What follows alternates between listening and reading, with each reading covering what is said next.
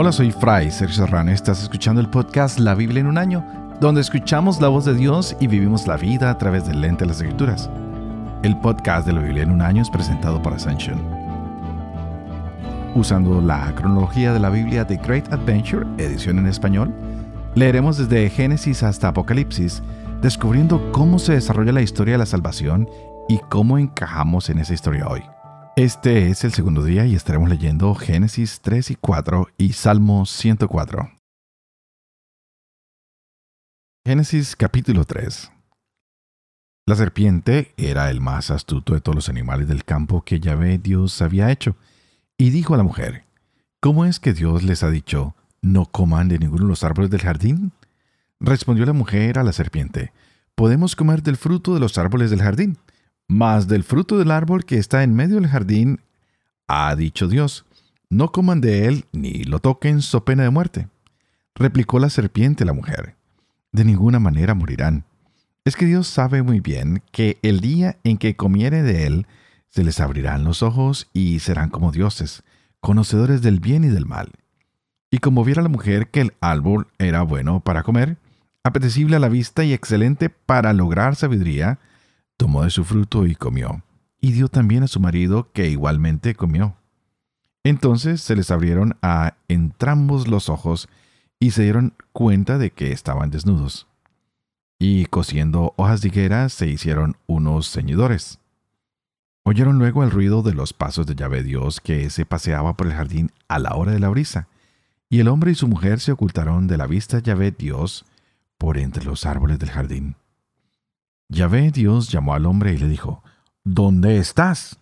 Este contestó, Te he oído andar por el jardín y he tenido miedo porque estoy desnudo. Por eso me he escondido. Él replicó, ¿quién te ha hecho ver que estás desnudo? ¿Has comido acaso el árbol del que te prohibí comer? Dijo el hombre, la mujer que me diste por compañera me dio del árbol y comí. Dijo pues Yahvé Dios a la mujer, ¿Por qué lo has hecho? contestó la mujer. La serpiente me sedujo y comí.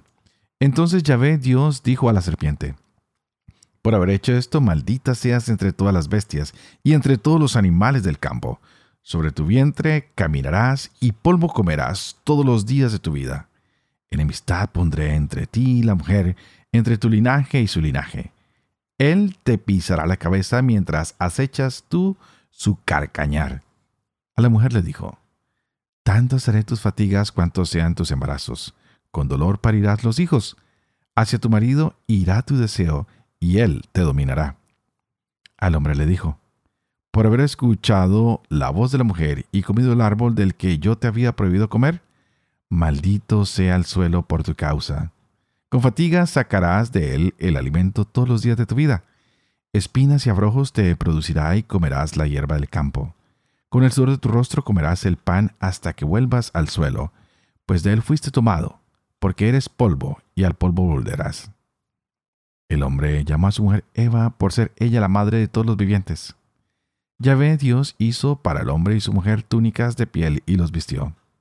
Y dijo Yahvé Dios, resulta que el hombre ha venido a ser como uno de nosotros en cuanto a conocer el bien y el mal. Ahora bien, pues cuidado, no alargue su mano y tome también del árbol de la vida, y comiendo de él viva para siempre.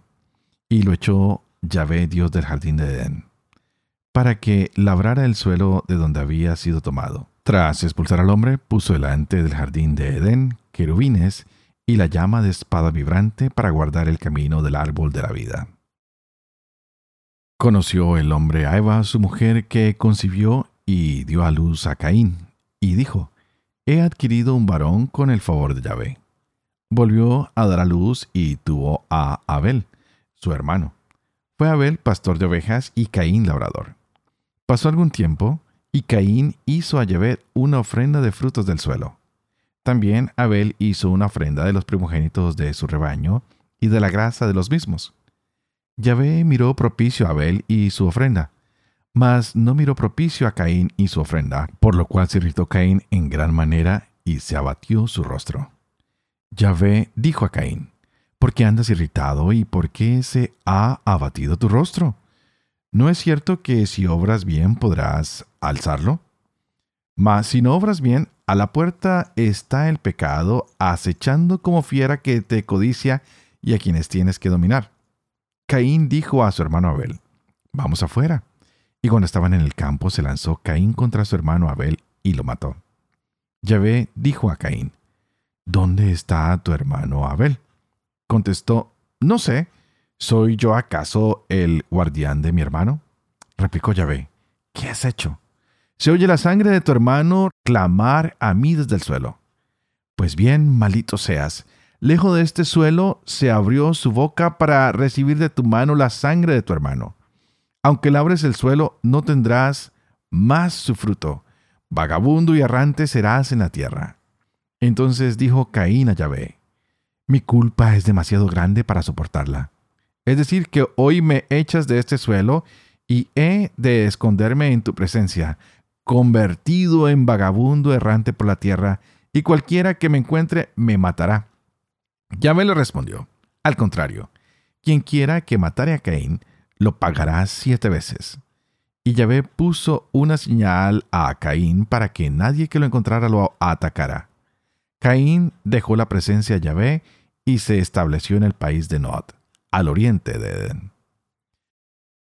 Conoció Caín a su mujer que concibió y dio a luz a Enoch. Estaba construyendo una ciudad y la llamó Enoch, como el nombre de su hijo. A Enoch le nació Irat, e Irat engendró a Meyuyael. Meyuyael engendró a Metusael, y Metusael engendró a Lamec. Lamec tomó dos mujeres, la primera Ada y la segunda Sila. Ada dio a luz a Yabal, que vino a ser padre de los que habitan en tiendas y crían ganado. El nombre de su hermano era Yuval, padre de cuantos tocan la citra y la flauta. Sila, por su parte, engendró a Tubalcaín, padre de todos los forjadores de cobre y hierro. Hermana de Tubalcaín fue Naamá. Dijo Lamec a sus mujeres Ada y Sila: Oigan mi voz, mujeres de Lamec, escuche mi palabra. Yo maté a un hombre por una herida que me hizo y a un muchacho por un cardenal que recibí. Caín será vengado siete veces, mas Lamec lo será setenta y siete. Adán conoció otra vez a su mujer, que dio a luz un hijo, al que le puso por nombre Set, diciendo, Dios me ha otorgado otro descendiente en lugar de Abel, porque lo mató Caín. También a Set le nació un hijo, al que puso por nombre Enos. Este fue el primero en invocar el nombre de Yahvé. Salmo 104 Bendice alma mía a Yahvé. Yahvé, Dios mío, qué grande eres. Vestido de esplendor y majestad, te arropa la luz como un manto, como una tienda extiendes el cielo. Levantas sobre las aguas tus moradas. Te sirven las nubes de carroza, te deslizas sobre las alas del viento. Tomas por mensajeros a los vientos, al fuego llameante por ministro. Sobre sus bases posaste la tierra, inconmovible para siempre jamás. Como un ropaje la cubría el océano, sobre los montes persistían las aguas. A tu bramido emprendieron la huida, se precipitaron al escuchar tu trueno, subiendo los montes, bajando los valles, hasta el lugar que tú les asignaste. Les pusiste un límite infranqueable, porque no vuelvan a anegar la tierra. A los valles envías manantiales que van discurriendo por las vaguadas abrevan a las bestias del campo, apagan la sed de los onagros, junto a ellos habitan las aves, que entonan su canto entre la fronda. Riegas los montes desde tu alta morada, con la humedad de tus cámaras saturas la tierra. Haces brotar hierba para el ganado y las plantas para el uso del hombre, a fin de que saque pan de la tierra y el vino que recrea el corazón del hombre, para que lustre su rostro con aceite y el pan conforte el corazón del hombre. Los árboles de Yahvé se empapan a placer, y los ceros del Líbano plantados por él. Allí ponen los pájaros unidos su casa en su copa la cigüeña. Los riscos acogen a los rebecos, las rocas cobijan a los damanes. Creó la luna para marcar los tiempos y el sol, que conoce su ocaso manda las tinieblas y cae la noche, donde rondan las fieras del bosque, los leoncillos rugen por la presa y reclaman a Dios su alimento. Cuando sale el sol, se recogen y van a echarse en sus guaridas. El hombre sale a su trabajo para hacer su faena hasta la tarde. Cuán numerosas tus obras, Yahvé. Todas las hiciste con sabiduría, de tus criaturas se llena la tierra. Está el mar grande y dilatado, con un incontable hervidero de animales grandes y pequeños. Lo surcan los navíos y Leviatán, a quien creaste para jugar con él. Todos ellos esperan de ti que les des su comida a su tiempo. Se la das y ellos la toman. Abres tu mano y se sacian de bienes. Si escondes tu rostro, desaparecen. Les retiras tu soplo y expiran, y retornan al polvo que son. Si envías tu aliento, son creados, y renuevas la faz de la tierra. Gloria a Yahvé por siempre. En sus obras Yahvé se regocije. El que mira a la tierra y tiembla, toca los montes y humean. Cantaré a Yahvé mientras viva, tañeré para mi Dios mientras exista. Que le sea agradable mi poema. Yo tengo mi gozo en Yahvé desaparezcan los pecadores de la tierra, nunca más existan los malvados. Bendice, alma mía, a Yahvé. Padre amoroso, tú que haces elocuente la lengua de los niños, educa también la mía e infunde en mis labios la gracia de tu bendición, Padre, Hijo y Espíritu Santo. Amén. Bueno, continuamos con este día, que es el número 2 o el día segundo de esta historia de nuestra salvación. Así que a ti te invito para que pidas que el Espíritu Santo abra tu mente y abra tu corazón para que tú y yo podamos gozar de esta palabra de Dios en nuestra vida hoy. Vamos a empezar un poquito recordando que ayer en estas lecturas veíamos cómo Dios ha creado todo, cómo Dios crea cada una de las cosas buenas y especialmente ha creado al hombre a quien lo hace a su imagen y semejanza que el hombre también ha sido tomado del polvo de la tierra y la mujer de la costilla del hombre. Así que Dios crea hombre y mujer y la idea de Dios es que vivamos con Él para siempre. Es maravilloso ver cómo cada una de las cosas creadas por Dios, al mismo Dios, a Él mismo le parecen buenas y después de que le parecen buenas, se da un tiempo, descansa y continúa con esta obra creadora que parece que no acaba. Nada de lo creado está mal todo fue bueno. E incluso al hombre que Dios ha creado lo provee todo lo necesario para que se alimente y ahora lo, lo pone a que se reproduzca. Hoy, el capítulo que hemos leído, 3 y 4, estos dos capítulos, traen una connotación un poquito diferente. Entramos en los capítulos que van a narrar la caída del ser humano, los cuales también podríamos llamar ah, los capítulos de la desobediencia. De estos capítulos nace la necesidad de que el hombre pues sea salvo. Por eso esta historia que estamos compartiendo se llama la historia de nuestra salvación y debemos mirar cómo nosotros también encajamos en ella. En el capítulo tercero, el Génesis nos va mostrando cómo se da el engaño a la serpiente. A mí siempre me ha parecido increíble cómo la serpiente sabía que tenía más o menos una batalla de la cual tiene que salir victoriosa. Y bueno, entra este nuevo personaje que es Eva, la cual está invitada a comer del árbol de la ciencia del bien y del mal, pero no por Dios, sino por la serpiente. Pareciera que la serpiente tuviese una batalla contra Dios y ella parece que quiere salir victoriosa de esta batalla. Por eso invita a Eva a comer del árbol de la ciencia del bien y del mal. Y aquí vemos cómo la palabra es la serpiente va en contra de la palabra de Dios. Dios ha dicho, no coman de este fruto. Y la serpiente, al contrario, dice, mírenlo, deleítense. Ah, y parece que la mujer empieza a dudar, empieza a deleitarse, a ver este como un fruto apetitoso, como que vale la pena comerlo, que es agradable. Y sabemos el resultado. Después de la duda, de negociar con la duda, la mujer termina comiendo y cae.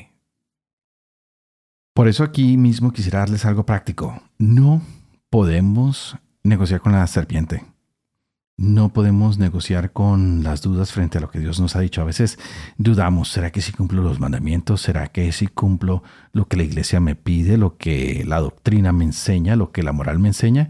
Y cuando entra la duda, entra la oportunidad de que nosotros caigamos. Por eso vemos hoy como la serpiente lo primero que hace es poner la duda en la mujer. Y cuando la mujer empieza a dudar, hace que la serpiente se vuelva más audaz, que en su ataque sea más fuerte. Y por primera vez escuchamos una mentira que se escribe en las páginas de la Biblia. La serpiente mintió directamente al afirmar rotundamente a Eva que si comían este fruto, pues que no morirían.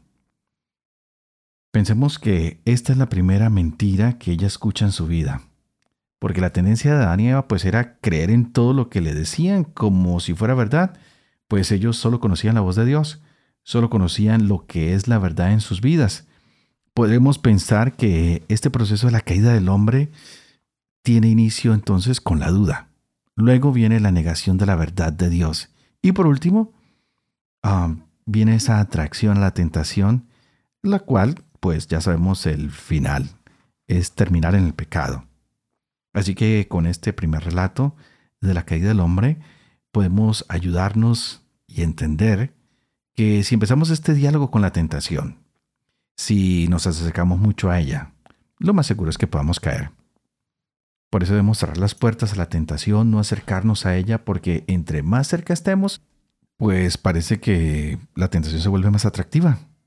Y tal vez nuestros sentidos nos pueden empezar a engañar, lo cual le pasa a Eva. Empieza a ver este fruto como jugoso, como en algo que se puede deleitar. Y hoy se nos dice lo mismo, que podemos ser libres, que podemos hacer lo que queramos, que veamos nuestro horizonte, todo lo que Dios ha creado. Y que en nuestro corazón, pues tenemos la palabra de Dios. ¿Qué es lo que Dios nos hace o nos dice a nosotros cuando estamos frente a la tentación? No nos hace como mirar hacia otro lado, no nos hace pensar que no está bien y empezamos en esa lucha. Eh, tengo en el corazón algo que me dice que no está bien, pero mis ojos o mis deseos me dicen que lo haga. Así que vemos cómo la serpiente hoy logra desplazar de la vida del hombre al mismo Dios y a su verdad. Es lo que la tentación trae para cada uno de nosotros. Por eso es claro que en el Padre nuestro Jesús nos dice, pidamos que se nos libre de la tentación, que se nos libre del mal, porque la tentación siempre, absolutamente siempre va a estar ahí. Yo me asombro que vemos a los niños, tienen tentaciones, vemos a los jóvenes, tienen tentaciones, vemos a los adultos, tienen tentaciones. Y a veces cuando voy al asilo y hablo con los ancianos, les pregunto que si tienen tentaciones y me dicen, uff, padre, pues usted ni se imagina, más que antes, lo cual nos indica que la tentación siempre está ahí, viva, latente frente a nosotros, pero la enseñanza que tenemos en estos primeros capítulos del Génesis es que no podemos negociar con la serpiente, no podemos negociar con la tentación. ¿Tentación las tenemos? Sí, claro, todos. Yo las tengo, tú las tienes. Pero hay una gran diferencia entre acogernos a la palabra de Dios o permitir que la tentación empiece a seducirnos. Porque si nos dejamos seducir por la tentación, pues llegamos al pecado, lo cual nos lleva a sentirnos desnudos. Nos dimos cuenta de cómo Adán y Eva, al desobedecer la voluntad de Dios y al dejarse engañar por la serpiente, al dudar y al caer, se sienten desnudos. Ellos quieren ocultarse. Ahora se esconden, se tapan de la presencia de Dios.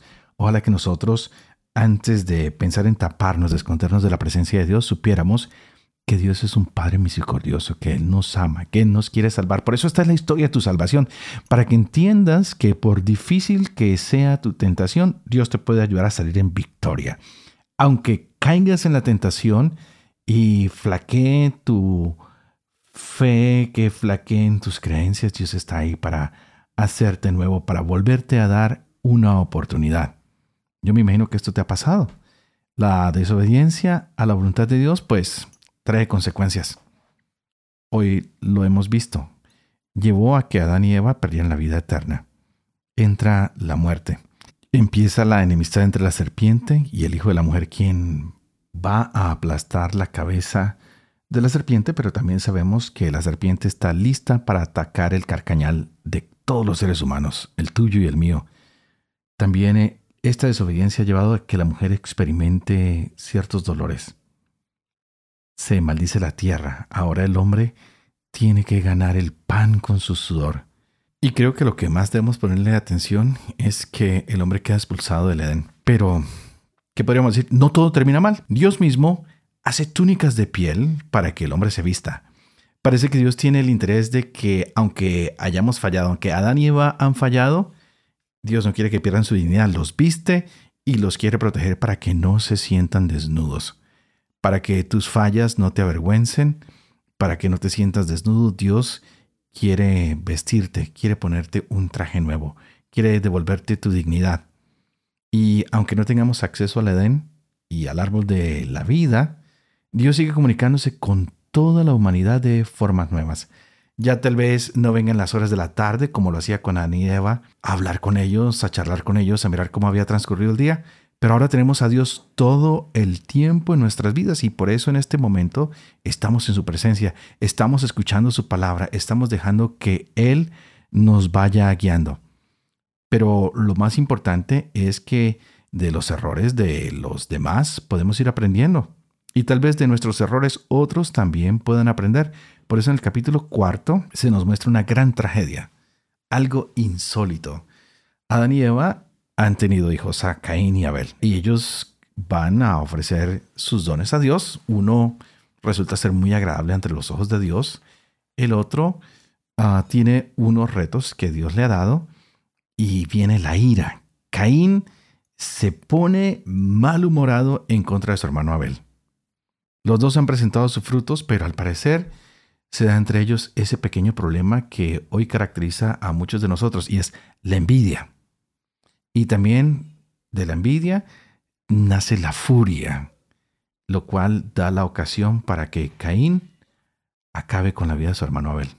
Yo a veces me pregunto si realmente Caín quería matar a su hermano.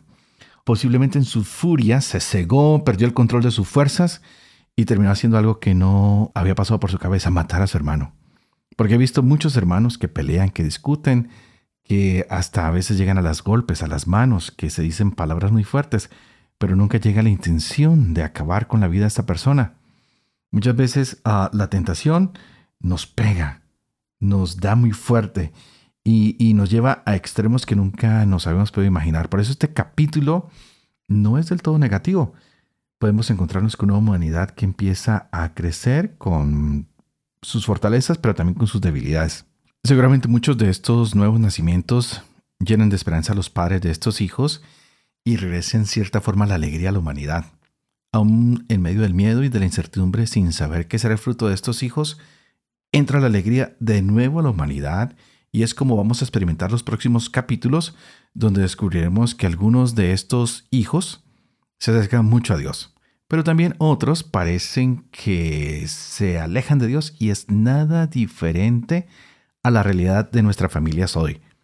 A mí me impresiona cómo los papás educan a sus hijos en colegios católicos, en universidades católicas, y después viene el miedo de si los hijos estarán cerca de Dios o no, se alejan de la iglesia, se alejan de las enseñanzas, pero con el tiempo Dios vuelve a traerlos a este camino. Así que no queda otra cosa que enseñarle a los hijos, a las personas que están a nuestro cargo, el deseo de seguir a Dios. El enseñarles que tanto el poder y la riqueza son muy buenas, nos dan reconocimiento, que pueden ayudarnos a triunfar, pero en muchos de los casos también pueden alejarnos de Dios. Que no nos pase a nosotros mismo que a Eva, que empezamos a mirar el fruto de la ciencia del bien y del mal, con tanto gusto que se nos olvida que Dios mismo está detrás de toda la creación, que lo ha puesto todo para nuestro servicio y no para que nosotros sirvamos a esta creación que parece que a veces nos domina más de lo que nosotros podemos dominarla a ella. Así que te invito que para que te prepares para mañana. Mañana vamos a ver cómo el ser humano ya aunque se empieza a multiplicar, empieza a poblar el mundo entero. Pero no solo el ser humano empieza a nacer, a multiplicarse y a cubrir toda la faz de la tierra, sino también empieza a morir. El nombre de cada una de las personas que leeremos mañana tiene un significado. Y estas personas van a ayudar a que llegue el ser humano a la redención que Dios ha prometido para la humanidad. Así que se abre nuestra esperanza bíblica, esta que nos muestra a un Dios que es compasivo y misericordioso. Qué bueno que le queramos dedicar a Dios eh, todos los días estos 20, 30 minutos y dárselos como la ofrenda de Abel, que sea complaciente para Dios. Y que le digamos, Señor, esta es mi ofrenda de todos los días, te voy a dedicar estos 20, 30 minutos, no porque me sobran de mi tiempo, sino porque es el tiempo que quiero encontrarme con tu palabra, es el tiempo que quiero encontrarme conmigo mismo, es el tiempo que quiero encontrarme dentro del plan de salvación que tú has creado para mí. Y no te olvides que Caín se dejó llevar por un momento de ira. No dejes hoy que la ira se posesione sobre ti. pues puedes llegar a pecar. Pide a Dios, quien ha creado el mundo, quien te ha creado a ti, que te permita creer más en Él, que tú puedas tener un constante cariño por los seres queridos que están a tu alrededor, por tus compañeros de trabajo, por tu familia, que te puedas sacrificar un poco cada día más para ir creciendo en la oración, en el encuentro con Dios, para que cada día sea lo mejor de tu existencia.